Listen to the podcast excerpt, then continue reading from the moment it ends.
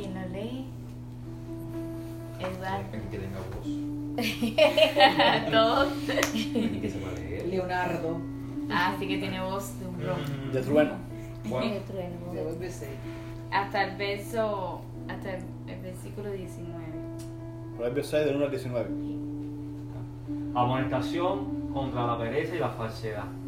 Hijo mío, si salieres fiador por tu amigo, si has empeñado tu palabra a un extraño, te has enlazado con las palabras de tu boca y has quedado preso en los dichos de tus labios. Haz esto ahora, hijo mío, y líbrate, ya que has oído en la mano de tu prójimo. Ve, humíllate y asegúrate de tu amigo. No des, no des sueño a tus ojos, ni a tus párpados adormeci- adormecien- ador- adormecimiento. Excávate como gacela de la mano del cazador, y como ave de la mano del que arma lazos. Ve a la hormiga, oh perezoso, mira su camino y sé sabio, la cual no teniendo capitán, ni gobernador, ni señor, prepara en el verano su comida y recoge en el tiempo desde la siega su mantenimi- man- mantenimiento. Perezoso, ¿hasta cuándo has de dormir? ¿Cuándo te levantarás de tu sueño? Un poco de sueño, un poco de dormi- dormitar y cruzar por un, por un poco las manos para reposo. Así vendrá tu necesidad como caminante y tu pobreza como hombre armado. El hombre malo, el hombre depravado, es el que anda en perversidad de boca, que guiña los ojos, que habla con los pies, que hace señas con los dedos. Perversidades hay en su corazón, anda pensando el mal en todo tiempo, siembra las discordias. Por tanto, su calamidad vendrá de repente, súbitamente será quebrantado y no habrá remedio. Seis cosas aborrece Jehová y aún siete abomina su alma. Los ojos altivos, la lengua mentirosa, las manos derramadoras de sangre inocente, el corazón que maquina pensamientos inicuos, los pies presurosos para correr al mal, el testigo falso que habla mentiras y el que siembra discordia entre hermanos. Amén. Bueno, es un, es un el, libro de Proverbios es un libro de, enseñanzas para la vida, la palabra misma lo indica. En ese tiempo la palabra Proverbios tiene un significado como refranes y sabiduría para la vida. Entonces ese libro lo escribió, se cree que lo ha escrito el, el rey Salomón, ¿sí? Y, y vamos a, a ver, el, el, el texto está bastante extenso, el capítulo, pero me, me voy a enfrascar en los primeros 19 versículos, los, los versículos que estuvimos leyendo, porque hay mucha enseñanza en eso. El libro Proverbios se caracteriza por eso, porque cada versículo, muchas veces en un mismo versículo tienen dos y tres enseñanzas, porque está hecha sobre todo para los, para los jóvenes, para las personas que están creciendo. Por eso eh, siempre se ve, se ve, se habla mucho, en el libro Proverbios se dice mucho, hijo mío, escucha los consejos de tu padre, son palabras que se repiten mucho, porque son como consejos para nosotros los jóvenes. Y bueno, comienza y es muy importante aclararles que como fue Salomón el que, se cree que lo ha escrito, este hombre fue llevó a Israel a un periodo súper bueno, eh, con una riqueza, se cree que sea el hombre, el segundo hombre más rico de la historia antigua, del mundo antiguo, con una riqueza de actualmente 40 mil millones de dólares al año gana- ganaba él, valorado en lo que sería hoy en día. Entonces yo creo que una persona que tuvo éxito económico podemos escuchar lo que tiene que decirnos, aparte que la Biblia completa tiene muchas enseñanzas y todas son, son aplicadas a nuestras vidas. Pero este hombre en específico nos va a enseñar dos, nos va a enseñar dos, em, dos cosas que, que, que si cometemos esos errores, dos errores que si los cometemos en, en el ámbito financiero pueden llevarnos a fracaso. El primero es salir fiador de una persona que no conocemos. Ahí en los primeros versículos, si podemos leerlo, Eh, Hijo mío, si has, sabido, si has salido fiador por tu prójimo, si has dado promesa a un extraño, si te has enredado en las palabras de tu boca, si con las palabras de tu boca has sido atrapado, haz esto ahora, hijo mío, y líbrate, ya que has caído en la mano de tu prójimo. Ve, humíllate importuna a tu prójimo. No des sueño a tus ojos ni adormecimiento a tus párpados. Líbrate como la gacela de la mano del cazador y como ave de la mano del que caza. Bien. Primero que todo se habla de la fianza como una trampa y por consiguiente debemos evitarla.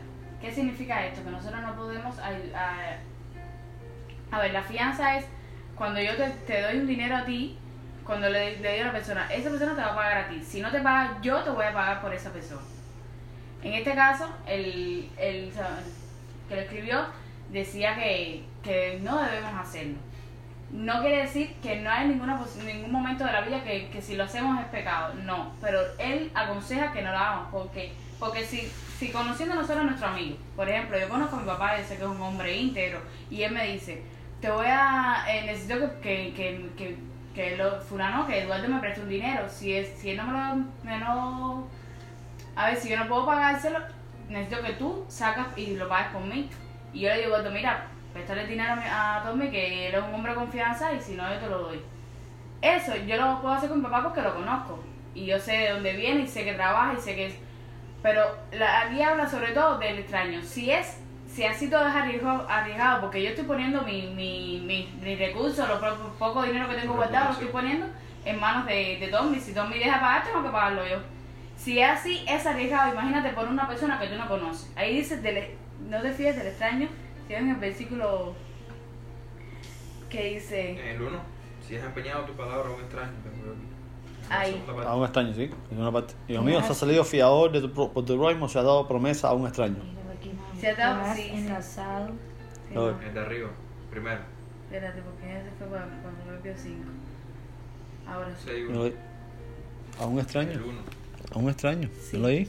Sí, sí, ya has empeñado palabra, tu palabra a un extraño. Eso es cuando la persona, por ejemplo, a, tu, a Eduardo yo no lo conozco, pero también está la opción que dice... ujú, Mira, te aseguro que. Bueno, ok, sí, ya. Estaba buscando un versículo, pero creo que me sigue. En, no solamente es arriesgado porque se lo estoy haciendo con una persona que, que puede que, que me falle, sino también que es más riesgoso cuando lo hacemos con personas que no conocemos, cuando ponemos nuestra palabra en, en a riesgo o, o nuestra, nuestro dinero en manos de una persona que no sabemos si lo va a pagar. Entonces, el, el- en este caso no es bueno hacerlo y no es recomendable, aunque en, en la Biblia vemos un ejemplo de una persona que fió, que fue Pablo, fue, salió fiado por Onésimo. Esto no significa que no podamos hacerlo en algún momento, sino que debemos de ser prudentes a la hora de hacerlo y evitar las deudas por todos los medios. Esto es un tipo de deuda que puede llevarnos al fracaso económico. Por eso se le habla de, de- en- de los dos fracasos económicos que se puede tener en la vida. En este caso, la primera es el fiador y el segundo, y súper importante, el perezoso. El hombre perezoso. Aquí eh, hace una amonestación cuando dicen. Sí, ve a, la, ve, ve a la hormiga o perezoso, mira sus caminos y sé sabio. Es bueno que, que pongan el ejemplo de la hormiga porque es un animal tan insignificante y tan gran, tan visto en, en, to- en la naturaleza. Cualquier ser humano, ya sea que vive en el Amazonas, que vive en la ciudad, ha visto una hormiga. Entonces no es un animal que tampoco no conozcamos, al contrario. Y por ser tan, tan pequeño y a veces tan Cotidiano Sí, también. tan cotidiano, que no tenga tanto valor. Tiene unas características y, y una unas cosas que podemos aprender, unas características que podemos aprender tanto en nuestras vidas. Impresionante.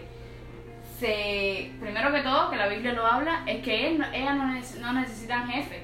Ellas hacen su labor sabiendo que, que, que, haciendo esa labor va- van a tener asegu- asegurado su comida, van a tener asegurado su, su, su reserva para cuando viene el tiempo del, del invierno.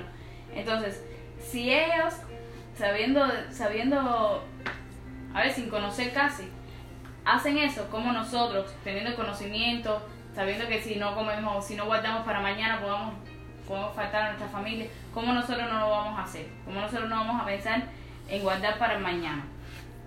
El autor nos da algunas características del perezoso y nos advierte de las, consequen- las consecuencias que pueden llegar a su vida. Este mal es criticado y al hombre que lo practica se le describe como bandolero. Antes de eso, querían, querían que supieran también que, que, la, que la hormiga, además de, de tener esa característica de que guarda la comida, también trabaja en grupo. Sí, señor.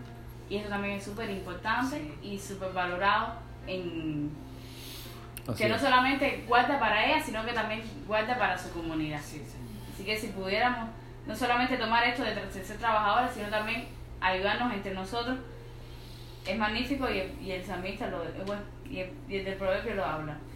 En otro, de las características de una persona que no hace, la- no hace su labor, que no hace trabajo como la hormiga, vemos a, a partir de los versículos siguientes que dice que la, la pobreza lo persigue y lo alcanza. La necesidad como caminante y tu pobreza Como- como hombre armado. Así vendrá tu necesidad, dice. El Sí, once, vendrá como el un, como un vagabundo tu pobreza y tu necesidad como un hombre amado. El 11. Ya el hombre malo, el depravado. Sí. Entonces, entre las características que es criticada del hombre ma- malvado y perverso, el que, no, el que es perezoso, está que, es que está siempre preparado para hacer daño, ocioso de hechos y de mal hablar, que crea perversidades en su corazón y en su mente, que crea cómo engañar a los demás, que crea cómo hacer el mal, siendo la artimaña el talento de los débiles y perezosos. Ese es un resultado de no trabajar, de no ser como, como por ejemplo la hormiga. Así es. De modo semejante y más triste es el, ojo- es el joven perezoso en el servicio a Dios. Ese hombre que no, o ese joven que no quiere servir a Dios va a tener pronto una pobreza espiritual. Amén. Muchas veces no solamente en el servicio, sino también en la entrega a Dios de, de tener nuestro devocional, de tener... Sí, cuando nosotros dejamos eso como, como algo opcional, como no lo tenemos como una prioridad, cuando no trabajamos como hace lo mío por su alimento, nosotros no trabajamos por nuestro alimento espiritual, que es súper necesario e importante, puede llegar a nuestra vida una pobreza espiritual que es mucho peor que la pobreza física. Así es. Como ejemplo de la diligencia nos, ense- nos señalan a los mías. Bueno, ya parte lo vi. Perdón. También en Juan 9.4 Jesús dice, si es muestra de prudencia, está prevenida en la, ma- en la material. Que muchas veces pensamos que nosotros debemos pues, eh, eh, como que no preocuparnos tanto por el mañana, sino que también darle gracias por el hoy. No es, no es, eh, no es que no, no nos afanemos por, lo, por el día de mañana, porque cada día tiene su propio afán, pero sí Dios y Jesús específicamente habla en Juan 9 que es muestra de prudencia estar prevenido. Sí, Es Señor. decir, tener guardado, no, no, no tampoco que, que estés sin, sin guardar para el día de mañana, porque como ejemplo de esto puso los mías, y esa es una de las características que tiene ella a diferencia de otros animales. Entonces podemos tener eso en cuenta. También dice, consiguiente con esto vemos los pecados que Dios odia. Vamos a ver los pecados que Él odia y que su corazón, ah, eh, para su corazón es abominable. Los ojos soberbios, la lengua mentirosa, manos que derraman sangre inocente, un corazón que maquina planes perversos, pies que corren rápidamente hacia el mal, testigo falso que dice mentira y que siembra discordia entre hermanos. El primero, el orgullo. Es el ojo, el, Soberbio. el- sí, los ojos soberbios, que es eh, la autosuficiencia, cuando uno mira por encima a otra persona, Sí. por encima del hombro, como si uno estuviese en un lugar superior a esa persona. Los ojos activos, activos que, sobresa- que sobre, se sobrevaloran a sí mismos y subvaloran a los demás, Dios los, los odia. Porque no solamente nos hace daño a nosotros, sino también hace daño a nuestro prójimo. Y aquí estamos hablando de características que cuando nos, a- nos dañan a nosotros también dañan a nuestra comunidad. El primero, si nos damos cuenta, es los ojos, porque es el orgullo y el los ojos activos, ¿no? Activo. Los ojos Sí, activos Soberbio también dice. o soberbios. En segundo, de esto encontramos la lengua mentirosa. No hay nada más imprescindible para las relaciones como decir la verdad. Así es. Cuando uno tiene un- una relación y empieza a decir mentiras, ya ahí se pierde toda la confianza. Un mal de, un, puede ser un mal de verdad, como una gota de mentira ya contamina el agua. Si tú des un agua, un vaso limpio y tú te puedes tomar el agua, pero si yo le he hecho una gotica, una gotica de orine, tú no te la vas a tomar. No. Es lo mismo con la mentira y con la, y con la verdad. Nosotros podemos decir muchas verdades, pero el día que empecemos a decirle mentira a nuestras amistades, ahí se perdió todo. Así mismo. Entonces es fundamental no solamente para, para las amistades y relaciones interpersonales, Sí, sino también para nuestra relación con Dios. Dios espera que seamos sinceros con Él, que no le ocultemos las cosas, que aunque tengamos algo que esté mal entre nosotros y nosotros tengamos miedo a decirlo, hablemos sinceramente con Él, porque la mejor relación que podemos tener en la vida es con, con Dios, porque ese es el único que nunca nos va a fallar. Amén. El tercero son las manos que derraman sangre inocente. En el mundo antiguo, estar bajo la mano de alguien significaba estar sometido a su voluntad. Así los que derraman sangre buscan tener poder sobre, sobre los otros. Si, si se ponen a analizar un poco esto, cuando una persona tiene, tiene necesidad de, de, de hacerle daño a otra persona físicamente, muchas veces es porque en un momento sintió temor de esa persona y se quiso defender o quiso, por ejemplo, yo estuve hace, hace un tiempito, vi un video muy muy triste para mí, que fue un video impactante en mi vida, donde dos muchachitos menos, menores que Leo, en Cuba, en nuestro barrio, cerca de mi casa, estaban, estaban discutiendo y el niño le, le, saca, le saca un arma blanca al otro y lo, lo le hace daño. Y es bien feo, bien feo, bien feo. Pero aprendí una cosa que cuando lo leí en, en Proverbios me acordé muchísimo. Es que ese niño que le saca el arma al otro era mucho más chiquito, mucho más flaco que el otro. El otro era más grande, era más gordito. Se veía que si, si se fajaban, le iba a ganar el grande. Entonces ese hombre tuvo la necesidad, él se sintió abrumado, se sintió invadido por el otro y dijo, yo tengo que hacer algo para solucionar esto. Y la agresión física, en este caso derramamiento de sangre, fue lo que hizo que él, como que su, que ese temor, que ese fue lo que sentía por dentro, pudiese, pudiese sentirse que estaba por encima del otro sacar un arma y a poderle hacer daño eh, con sangre. Yo creo que en esto es lo que se basa este, este estudio en esta parte de, en este versículo habla de eso, que las manos que derraman sangre inocente, según no quise, no, no sabía que iba a traerlo para acá, no, no lo había coordinado bien, porque en, donde lo estuve leyendo, que fue en, ¿cómo se llama eso? El logo, salía la palabra en griego, o en hebreo en este caso, porque en hebreo, y decía qué significaba en en, el original. Y hablaba de esto de cuando tú impo- eh, impones la mano sobre otra persona y derramas sangre sobre ella. Como que te adueñas o de, su privacidad entras en su terreno y quieres apoderarte de, ella porque sientes temor.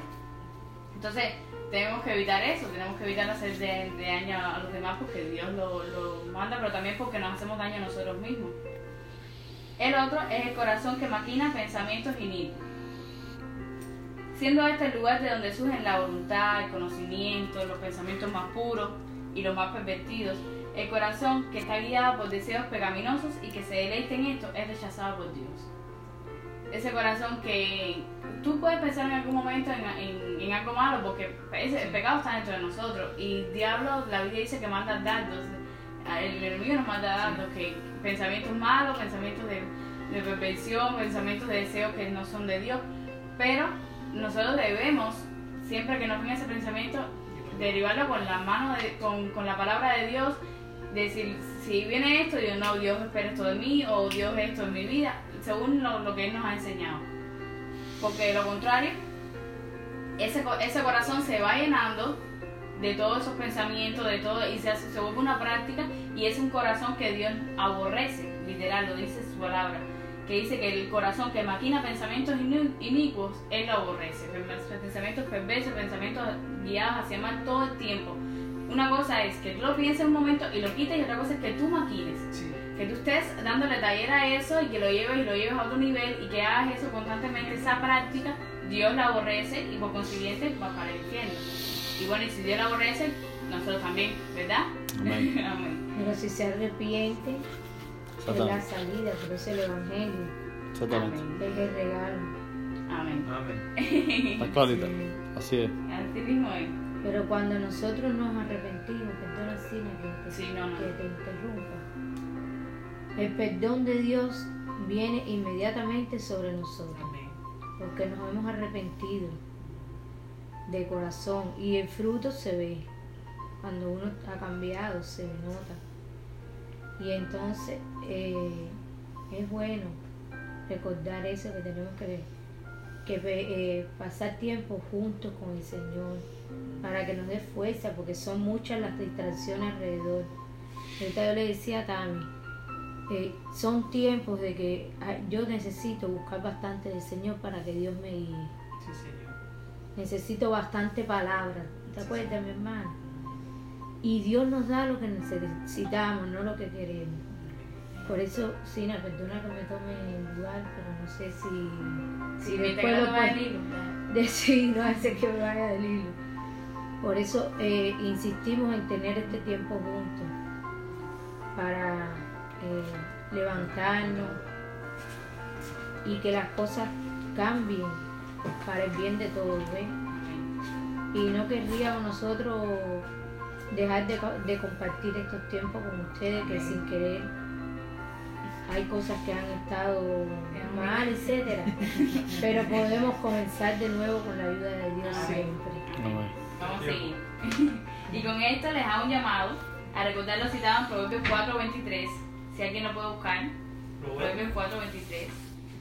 Un, un proverbio que a mí me encanta. e- Ese versículo es uno de mis favoritos. Escuchaba mucho. Si- en cuanto lo escuchen se van a dar cuenta que es un... Dice así. ¿Sí? Sobre toda cosa guardada, guarda tu corazón, porque de él mana la vida. Amén. Amén. Entonces, si ahí vienen los pensamientos más buenos y los más malos, tenemos que guardarlo y llenarlo de cosas buenas. Ahora, el quinto pecado son los pies apresurados hacia el mal. Eso es otra característica de que Dios odia, otro pecado que Dios aborrece. ¿Por qué? ¿Qué entienden ustedes por los pies apresurados hacia el mal? A ver, vamos a compartir un Los poquito. pies presu- presurosos para correr al mar. Sí, O pies que corren rápidamente hacen mal, dice también esta. Otra vez. Pero ¿saben, ¿saben lo que significa? ¿Alguien tiene una idea? Lo que ustedes crean. ¿Qué le viene a la mente? A ver, Leito. Eh, ir- cuando haces algo mal, a malo y de nuevo hacerlo. Muy bien, una persona de incidentes en lo malo. Así es. A ver, Tami, ¿qué crees? ¿Qué te viene a la mente cuando te dicen un- los pies apresurados hacia el mal? Es una figura retórica.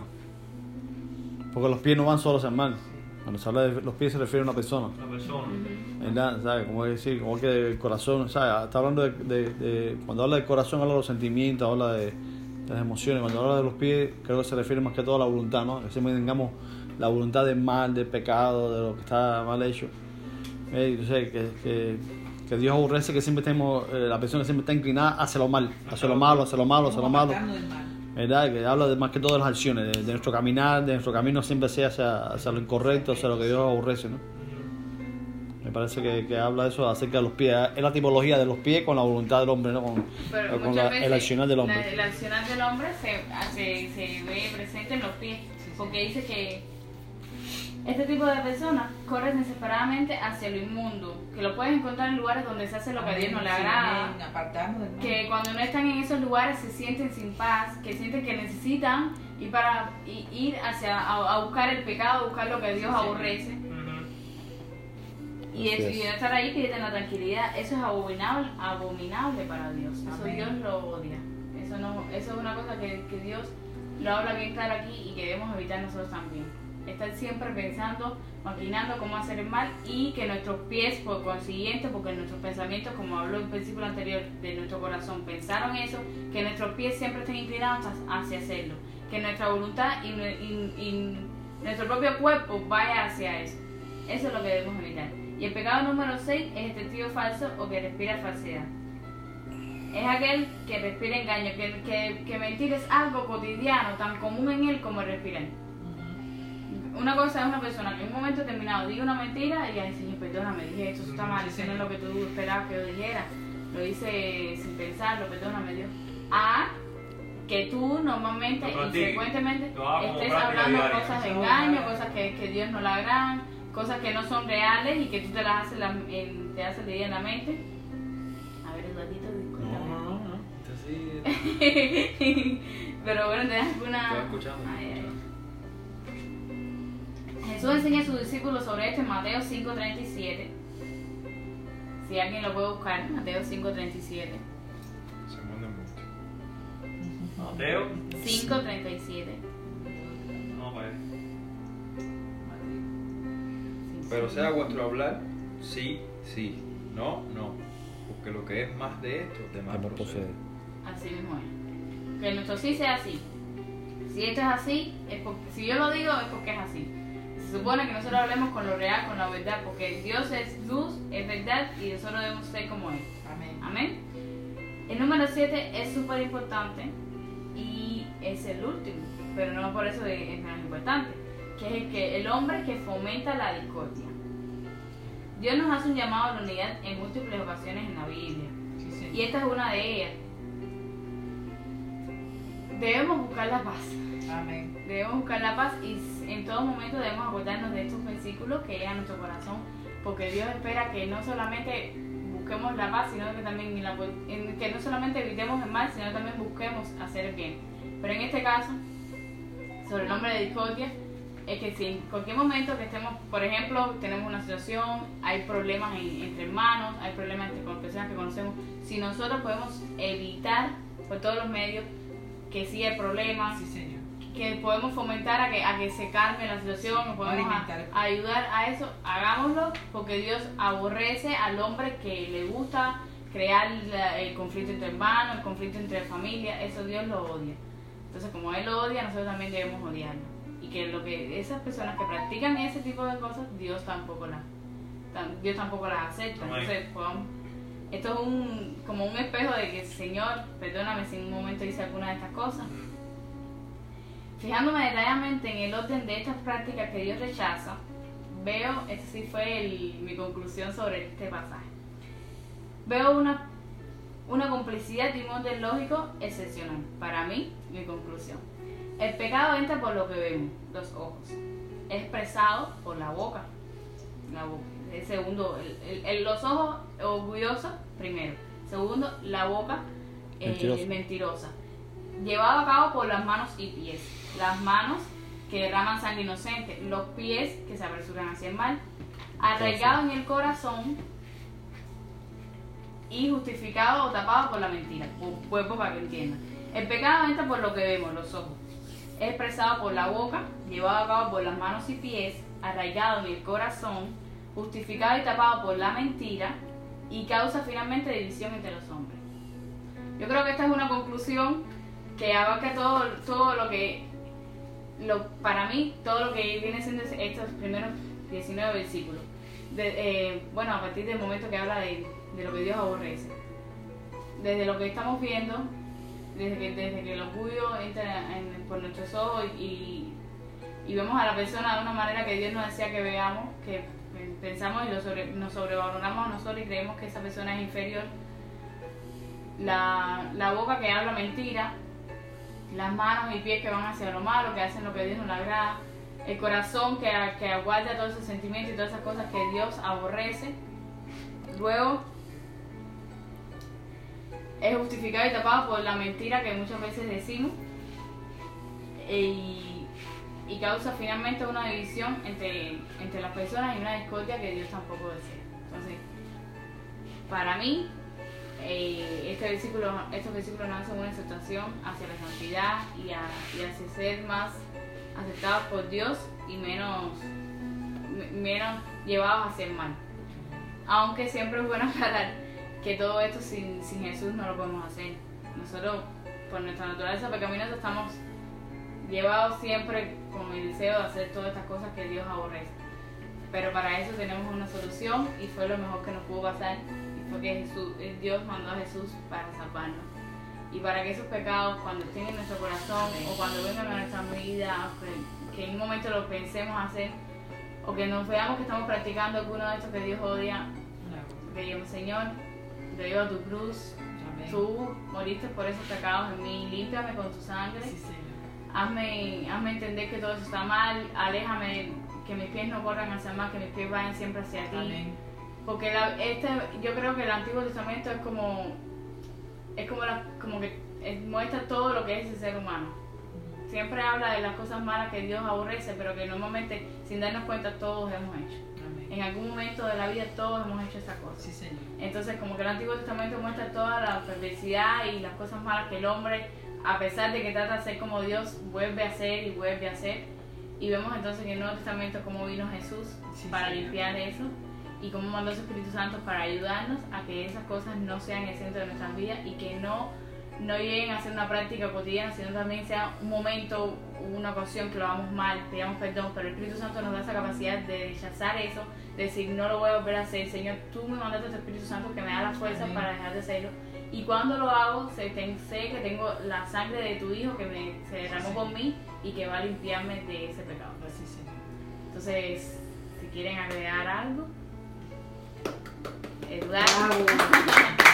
A la palabra de Dios que está buenísima. Ese día, ese día por la noche, yo se lo hice una madrugada.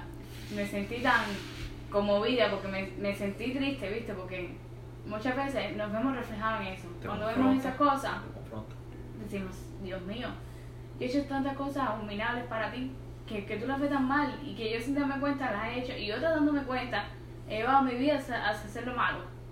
Mis pies, muchas veces pensamos que cosas tan simples de la vida, sean, si tú tienes 19 años, tú no has hecho casi nada, no has pecado tanto, mentira, si te pones a ver, en verdad, todos hemos hecho cosas horribles para Dios. Sí, señor. Porque no importa de qué tamaño el mundo vea el pecado, para Dios todos son iguales.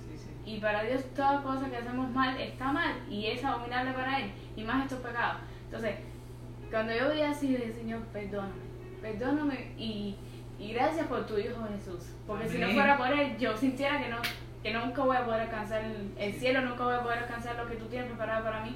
Porque son tantas cosas que tú odias que yo he hecho en mi vida y que voy a seguir haciendo si no te me acerco a ti, si tu Espíritu Santo no llena mi corazón como lo necesito. Entonces, vamos a hacer una pequeña oración para que, para que Jesús nos limpie y que nos haga ser cada vez más como Él. Estamos orando. Señor y Dios, gracias.